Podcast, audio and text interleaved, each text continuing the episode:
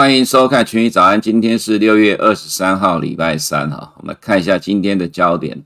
那么今天的焦点呢？哈，其实昨天晚上到今天凌晨有很多的 Fed 官员谈话哈。那也这也是我们在礼拜一的时候就提到说，你必须要关注呢这么一堆人的谈话。这里面大概所有的官员一半呢都在本周要发表谈话。那上个礼拜五造成美股大跌的 Bullard 跟 Kaplan 呢，礼拜一继续谈话，美股没有跌一下，反而是上涨的哈。那么礼拜一的 Williams 加上昨天晚上的这个 Loretta Master 啊，还有和今天凌晨的 Power，那么未来的几天呢哈，还有一大堆的官员，蓝色的是鸽派，红色的是鹰派了哈。我们可以看到接下来一堆的官员的谈话，大部分都是鸽派的谈话了哈，呃，鸽派官员的谈话，所以。呃，大致上现在的美国股市，我们个人认为了哈，就是震荡完继续往上走高。那今天纳斯达已经创新高了，所以我们今天第一个焦点就是提到 FED 转鸽，把鸽转鹰又转鸽了哈，这打个问号了，因为你看到今天的媒体的新闻，就是讲 Powell 又放鸽了。上礼拜说 FOMC 的点阵图呢是转成鹰派了哈，结果礼拜五一场。呃，这个鹰派被放大了，到了礼拜一又变成转鸽了。如果你每天跟着新闻打转了哈，所以你你可能对于行情也没有办法理解到底要怎么去看，怎么去决定你的投资方向。一下转鹰，一下转鸽，到底要怎么做哈？那我们一直在强调一个重点了哈。昨天我们有举二零一五年跟二零一八年当做例子哈。二零一八年的时候，呃，Powell 刚就任，就任没多久就强调利率正常化。这是我们认为这五六年以来啦，只有这一次二零一八年呢，FED 是对市场非常的不友善，强硬的鹰派要升息。那么现在的状况，从去年新冠肺炎疫情爆发到目前为止，FED 首要的目标就是恢复美国的经济成长，跟恢复美国的就业市场，让美国的就业回到充分就业失业率的情况。那么现在距离充分就业失业率还有很一大段距离的时的时候呢？你要说 FED 现在转成鹰派了哈，其实实在是太早了，所以我们一直强调，你要搞清楚 FED 的动态，它的方向到底是什么，不要一下子看到媒体说转成鹰派就跟着转鹰派，媒体转成鸽派你又跟转鸽派，到底鸽还是鹰，你也搞不清楚状况。可是实际上哈，你只要长期去追踪 FED 的动态，你就会了解到，其实对于 FED 来看，至少了哈，至少未来的一年，我们认为还看不到升息的机会了哈。所以，呃，这个对于美国金融市场，尤其是股市这一块，其实基本上我们认为还是维持中长期的多头走势哈。那重点在于，Power 在今天凌晨的谈话，它淡化了风呃通膨的风险，说哈不会先发制人的升息，因为在 FED 的历史上，通常都是在通膨数据 FED 观察到认为未来会往上上升到二点零之前呢，FED 就会开始升息了，这就是先发制人的升息。但是通常呢，在过去二十年里面来看啊，通常通膨的数据，核心的 PCE 超过二点零的时间以上不多了哈，维持大概没有多久时间就掉下来了，所以这个升息到最终又变成要降息了哈。那所以这就是某个人呃某些呃大咖所讲的，会一直升息到有坏事发生为止才会停止升息啊。那现在其实还没有坏事发生了哈，只有说美国股市一直涨，可能某些人无法接受而已。但是其实现在对 FED 来看，根本还没有达到充分就业的失业率的情况之下，要说现在就要升息，实在是真的太早了哈。所以今天 Powell 的谈话内容哈，被看到的重点就是不会先发制人的升息。虽然媒体在讲说是淡化通膨风险，可是我们认为重点是在后面这句。不会先发制人的升息，原因呢，是因为上个礼拜是 FOMC 的点阵图，那点阵图从三月的不会升息到可能升息一到两次哈，所以金融市场很急着马上去反映二零二三年的要升息了。那今天的 Power 提到了不会先发制人升息，再来是呃，这个是纽约 Fed 的 John Williams 啊，这个蛮有意思的哈，在礼拜一哦他讲话之后，在今天礼拜二又接受 Bloomberg 的专访。那礼拜一呢，他其实是已经鸽派的，呃，鸽派的一个谈话，但今天为什么反而变成 John Williams 是一个焦点？因为除了昨天他讲了一堆的话是鸽派之外，今天讲到的重点被拿来，呃，变成是美国一些媒体的一个焦点。他提到说，现在升息还早得很呢，现在的焦点是在缩减购债了，哈，就是说，呃，That's still way up in the future，哈。Right，呃，他认为的 attention is on the taper，现在的焦点是在紧呃缩减购债，也就是其实紧缩的程序啊，哈，第一个一定是先缩减购债，再来是缩减资产负债表，再来才是升息，在缩减购债都还没有开始讨论啊，其实已经承认了啦，哈，那那个 John Williams 今天接受专访有提到说，已经开始在讨论购债了，缩减购债。但是其实呃美股其实是创新高，也就是说其实缩减购债还在讨论的过程当中，这还需要好几次的会议才能够达到结果，所以。最快也是二零二二年才会真正的进入缩减购债的阶段，缩减购债到缩减资产负债表，再到升息有很长的一段路，所以现在的金融市场它不会一下子跳到去反映升息的情况了哈。那所以今天 John Williams 的这些谈话呢，其实今天变成是我们在 Bloomberg 上面看到媒体的焦点啊，也是市场上的焦点。距离升息还早得很呐，哈，这句话就影响到了今天的金融市场，尤其债市的波动。当然，股市能够创新高也跟这个部分有关了，哈。再来就是克利夫兰的呃 Fed Loretta Mester，这昨天有提到，其实这个人是以前的英王了，哈。现在报在讲说英王叫做 James Bullard，其实不是啦，真正的英王是这一位啦。但是在呃这个新冠肺炎疫情之后，他也转成了鸽派的了，哈。那他也提到说。希望在评估减码条件之前，看到未来几个月的就业成长，所以重点还是就业了哈。非农业就业人口四月、五月都不如预期，你说现在的美国金融市场要反映未来升息的预期，我个人觉得太早了啦。呼应一下 John Williams 的说法，所以从上个礼拜 FOMC 到今天凌晨啊，哈收盘，我不知道投资人你从这一点，从这个事事情的发展上，你到底学到了什么？我们常一直在讲说，哈，FED 要管理主导市场的预期，到今天凌晨，它成功的扭转了市场的预期，你看得出来吗？上个礼拜五，呃，上个礼拜是 FOMC 做了点阵图，市场都说 Fed 转成了鹰派的，可是你看。会后的记者会，我说会后记者会的内容，我个人解读是中性偏鸽，大概只有我这样的解读了哈。所有人都说 FED 转成了鹰派了，那我们一直在讲，如果你要真的翻多的话，一定要等。我个人会认为要等到凌晨 power 的说法，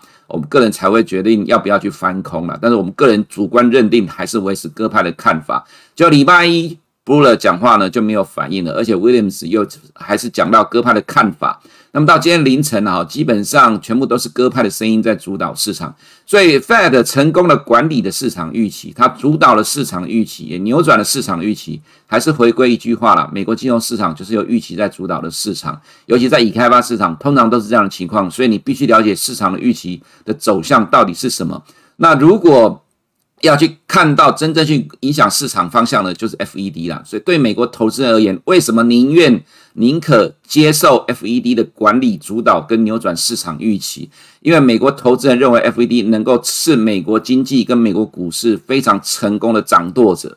，FED 能够成功的带领美国经济成长、复苏跟成长。所以你只要搞懂了 FED 啊，你大概就能够搞懂美国股市了哈。所以 FED 歌转鹰再转歌啦，不太可能在短短的三五天之内变来变去了哈。它的其实方向一致没有改变，只是投资人自己的想法哦去影响这个市场，但是终究还只是短期的一个现象而已。所以在今天这样的结果之后呢，纳斯达就再创了历史新高了哈。那那创再创新高当然是符合我们的预期了，虽然可能。不符合很多人的预期啊，不过实际上它就是往上走了哈。再就 Microsoft 呢，跟进了 Apple 的市值超过了两兆美元。我想今天部分的新闻有提到，超过两兆美元有什么意义呢？两兆很漂亮吗？不是，其实是 Microsoft 跟 Apple 这两档股票对 S&P 500跟 NASA 影响力会越来越大，因为它也是市值加权的指数。所以呢，今天 NASA 创新高之后，没有意外，S&P 500接下来很快就要创新高了。不要只看指数的表象了哈，你还是要看结构内容，才能够判断方向到底怎么走。再就俄罗斯考虑下周的会议要讨论八月份是否增产啊，等下在原油的部分我们做个说明哈。再就 G7 下个月哈，呃，财长会议全球公司税没有提到具体的数据了哈。G7 虽然同意了，但是 G Twenty。呃，就我们的了解，其实不止 G20 了，很多国家并不同意这样的一个状况，所以这个全球公司税到底最终会不会做还不一定了哈。那么再来就是哈，中国宣布了七月五号到七月六号，中国将国家储备投放铜两万吨、铝五万吨、锌三万吨，铜价是没有跌了，不过因为当然短线跌升，股价呃价格有先反应了，不过后面我们再来看吧哈，到底会涨还是会跌？我们个人会倾向。呃，中国的因素还是有比较大的影响力，所以可能这些基本因素还基本基础还是会受到影响。再就是财股的部分呢，外资持续的调降科技股的平等，之前调降台积电，那么在昨天调降联发科了哈，所以外资持续的卖超，如我们的预期。昨天早上我们说，虽然美股是强力的反弹上涨，不过外资应该会卖超。卖超的原因是因为第一个，MSCI 的因 MSCI 新兴市场指数跟美元是反向，美元升值不利新兴市场指数，所以外资会卖超。第二就是呢，呃，外资持续的在目前的这个时间点看衰台湾的科技股了哈，所以这样这样情况之下，就让市场资金转向变成再回到传产股轮流的撑盘，所以昨天指数开高走低。不能说不意外了，但是至少以目前台股来看，要往上推有阻力，但是低档有人在护盘，所以它可能指数的波动空间会逐渐变小。那今天纳斯达克上涨多多少少还是有帮助了。等下在台股的部分，我们再做个说明哈。那所以这个部分呢，呃，FED 的官员的谈话哈，大致上在从上个礼拜五到这个今天来看，我们个人觉得接下来就不用太花太多时间需要看的了哈，因为接下来大部分都是各派的官员的谈话。顶多就是布勒跟卡普伦呢，在礼拜五的时候还会有在讲话，但是他们讲话已经不重要了。我们还是强调了哈，从上周到现在为止来看，布勒跟卡普伦就是众多 FED 的官员的各抒己见而已。那么为什么 John Williams 跟 Powell 的谈话很重要？尤其是 Powell。那当然，Williams 在呃这两天我们也强调，原因是因为他是 FED 的第三号人物。如果呃，这个当然，呃，鲍尔有事情的话，他就是第一个接任人选。那他有永久的投票权，其他的 Fed 分行总裁都是要轮流轮值的，但只有纽约分行总裁是有永久的投票权啊，除非他换人啊，这时换人也没有用啊，因为这个位置他就是有永久的投票权，所以他的影响力非常大，仅次于鲍尔而已了哈。所以 John Wilen 的说法会一直被关注、被强调，影响市场也就在这样的一个状况。那么接下来我们来看到呃其他图的部分哈，那么在。呃，在这个呃升息的预期的部分来看呢，呃，我们可以看到就是说升息的预期呢，在今天的稍微的降低了哈。那这个降低呢，也的确是符合我们的预期了哈，就是说会暂时的呃告一个段落，就这个尤其是在两年呃这个明年的升息预期，原因是因为呢，我们认为 Fed 的立场终究是没有改变，还是维持呃鸽派的一个态度了。所以对于明年升息预期，虽然超过了一码了哈，超但这超过了一次的升息，但是我们认为这个超过一次的部分会逐渐的降温哈。那么再来就是两年期的公债持利率有，今天重挫跌了十点三个 percent 了哈。其实虽然说市场很多的声音解读说哦要开始去反映未来的鹰派了，不过我们看法是觉得这就短线的呃跟着市场动一下而已了哈，很快就会掉下来。掉下来原因是因为就我们自己长期观察的经验来看呢，两年期的公债殖率最多只反映到未来半年 Fed 的动态预期了，不会像十年公债殖利率。提早那么久的时间，那么早的时间去反映了哈，两年期的公债殖率顶多反映未来半年的动态了，所以 Fed 在今天呢哈这两天阐述了偏鸽派的看法之后，其实两年期的公债殖利率接下来就会慢慢的、慢慢的开始往下掉了哈，那顶多就是反应最多最多了哈，就是在接近零点二五这个地方哦，在持续的横向震荡，但还是有可能再回落到。零点二以下了哈，这是因为什么呢？因为零到零点二五的中间值呢，就是零点一二五。那我们可以看到，它很长一段的时间都维持在呃这个零点一四到零点一五这样的一个位置啊。所以，所以如果明年是不升息的情况之下，大概就是回到零到零点二五这中间值左右了哈。那十年公债殖利率的呃今天跌了一点七 percent，其实幅度也不大了。不过从呃，实质殖利率角度来讲，跌的就比较大，因为 Fed 偏鸽派了，明年大概是不会升息的情况之下，大概是二零二三年。二零二三年的话呢，这个实质殖率就反应就幅度就不会那么大，可能又变成是一个中期的震荡。但是未来长期经济成长跟长期的紧缩货币政策，这是确定的哈，所以。呃，这样的一个情况，它就是低点垫高了，长期缓步往上走的趋势。那通膨预期的话，小呃小幅的回升啊，不过中期来看，随着美元的升值跟升息的预期啦，这个通膨预期会逐渐慢慢的往下掉，这个方向没有改变哈。美元指数呢，连续两天的拉回震荡了哈，那短期的涨势非常强势，突破了五十天均线、两百天均线，再突破了长期下降趋势线之后，短暂的震荡拉回，我们觉得都是合理的情况了哈。不过随着这两天。FED 阐释了他的立场，呃，我们认为短线强涨之后，接下来的震荡整理可能会呃蛮长的一段时间哈，就是会在两百天线这里去上下震荡，毕竟两百天线。还是一个长期下降的一个走势啊，哈，那长期下降走势，它至少还会回测两百天均线来回的震荡测试，呃，一旦等到两百天均线转平，或者是五十天均线转平之后，或者是五十天均线开始往上走，然后两百天均线转平呢，它还会再走下一个阶段，那就随着时间推进到今年的下半年，就会反映明年再来是二零二三年的状况了，哈，所以所以中长期的。走升的趋势看起来是蛮明确的哈，那欧元的话就是短线小幅的反弹，黄金的走势一样了哈，这不用花时间再讲了哈，上档没有什么太大的空间。那道琼的话，今天反弹零点二 percent，三大指数里面幅度比较小，其实还是因为银行股偏弱的关系了哈。我们还是强调，银行股弱是因为 Jamie Dimon 就 JP Morgan 呢提前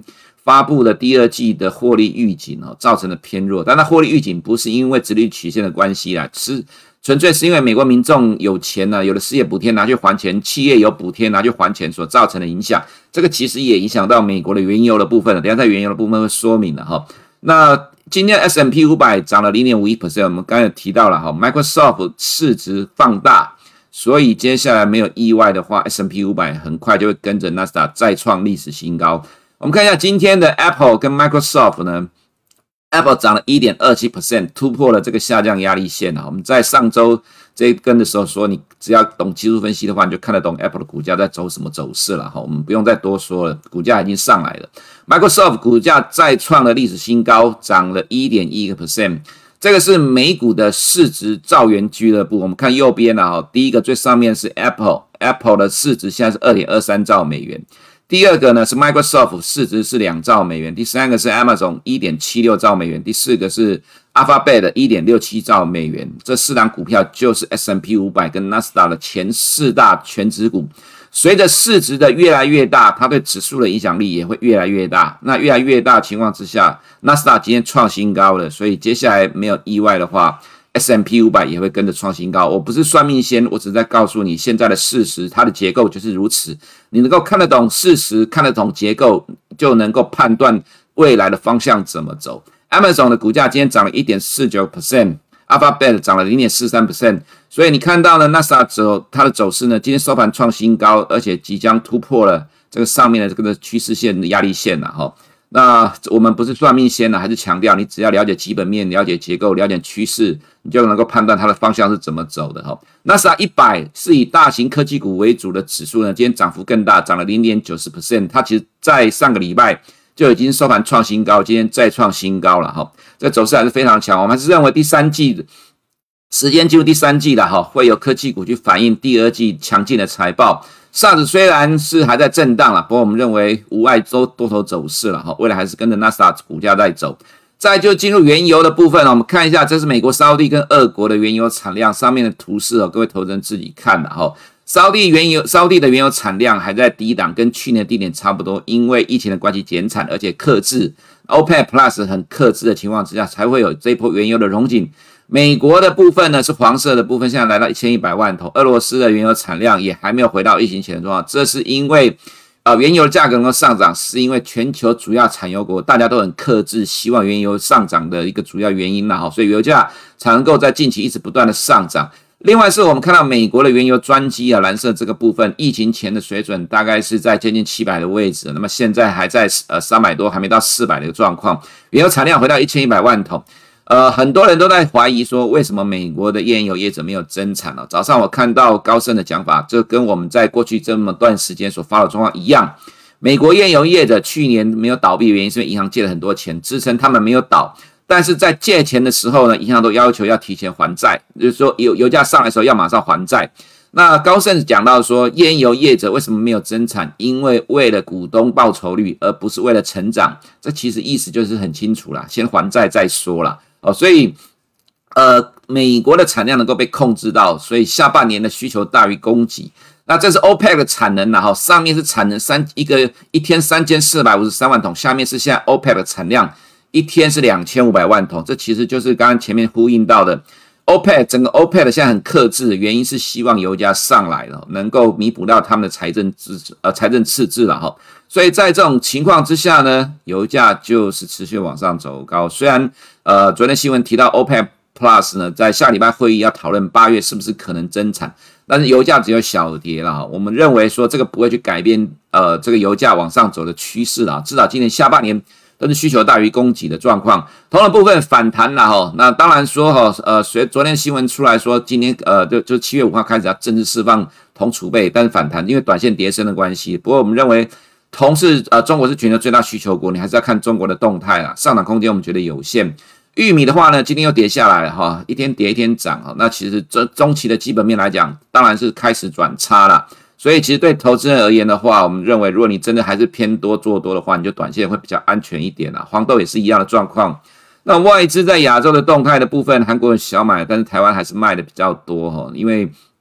科技股近期都被调降平等了哈。那我们看到呃，中国尤其在香港股票哈，今天 ADR 还是跌的哈。昨天凌晨美股是大涨的，我们昨天有提到说，我们认为恒生科技股指数昨天可能会开高走低，原因是 ADR 昨天跌，就今天 ADR 又跌哈。那今天的恒生科技股指数会不会开高走低？也许啦，因为纳斯达今天是创新高。那正常来讲，一定会有人去追价。不过，中国的 ADR 走势还是高度的去主导香港股市了哈。所以，恒生科技股的走势看起来应该是不会强，恒生指数也是一样的情况。那 A 股的部分呢，外资没有什么进出了，还是持续的小卖超。那昨天终于有反弹了，不过，呃，我们认为这是短线的跌升反弹而已了，要 V 转很困难。那这一波金融股一路的下跌重挫了哈，那破了近期的低点，也破了去年以来的上升趋势线。所以把 A 五十一路往下带，那近期第三次的来测试的两百天均线有反弹多头抵抗了哈，不过还是要看金融股的脸色。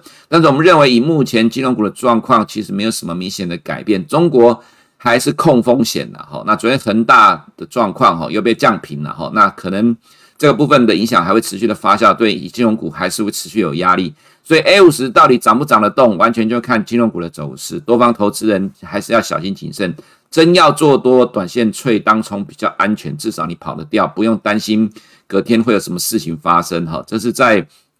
呃金呃 A 五十的部分。那么至于在台股的部分，我们看一下昨天哈台股的指数的驱动股领涨的部分是由中钢跟台塑石化领涨，领跌是台积电跟联发科，台积电跟联发科都有外资调降平等的利空了哈，所以就是我们昨天所讲的呢，现在科技股看起来。进入旺季的同时呢，却有压力了。外资不断的调降平等，所以科技股其实涨不动。虽然呢，美国科技股呢是往上走，那是它创新高，SARS 其实也没有跌到哪里去了哈。但是呢，以现在台湾的走势来讲，受到台积电跟联发科两档全资股的影响还蛮大的，所以其实相对于 SARS 来讲，非常的弱了哈。相较于 SARS 来讲，非常的弱。那目前这种盘势的情况之下，就会产生什么情况呢？就会让市场的资金。去找其他的股票来脆，那对于护盘的人来讲呢，他不会去吃力不讨好，就是说，当台积电、联发科有利空的时候，他去硬拉，他一定会转向去硬拉其他只有指数成分能够拉得动指数的股票。那当然，其实昨天金融股就被拉起来，就是反映这样一个逻辑。另外一个是钢铁股的部分，昨天涨了六点六个 percent 了哈，没有受到中国持续打压这些这些基本基础的影响，但是我们认为就是短线的行情而已了，因为毕竟电子股涨不动，你只能去拉其他传染股来。支撑指数，所以昨天的加权指数开高走低，到最后收盘小涨。那呃，航运股的话哈，昨天有涨有跌了，其实也是短线涨多。当然有大股东声让，可能会让它短线在震荡。不过这个情况之下，呃，短线震荡又会让资金在持续转进，可能其他对于指数的影响的，包括塑胶、钢铁、金融来撑住加权指数。所以加权指数昨天开高走低了哈，收盘只有涨了零点零七个这个 percent，其实是没有涨。外资卖了一百多亿。外资我们认为了哈，还是会持续卖，只是卖会持续的减少。不过因为美元升值的关系，这对新市场是比较不利的。那么对台股来看，呃，外资的这个调降平等科技股的这一块，我们个人觉得不会就这样结束了哈，可能接下来还会陆陆续续的有调降的情况。所以有上有下的，上有压，下有撑的情况之下呢，我们认为台股哈，加权指数的波动空间。可能会逐渐的缩小，接下来就是由个股表现为主哈。那么接下来还有另外一个部分是哈，这个电子期哈，在几呃下个礼拜一六月二十八号即将上市哦，投资人可以多关注这个部分，不管多空都是很好操作的一个标的。以上是我们今天群益早安的内容，我们明天见。国泰全球智能电动车 ETF 是全球唯一高纯度智能电动车主题的 ETF，聚焦最关键产业巨头。带你参与电动车极速狂飙的致富机会，准备好迎接这一波庞大市场新契机了吗？投资电动车就是要国泰，投资一定有风险，基金投资有赚有赔，申购前应详阅公开说明书。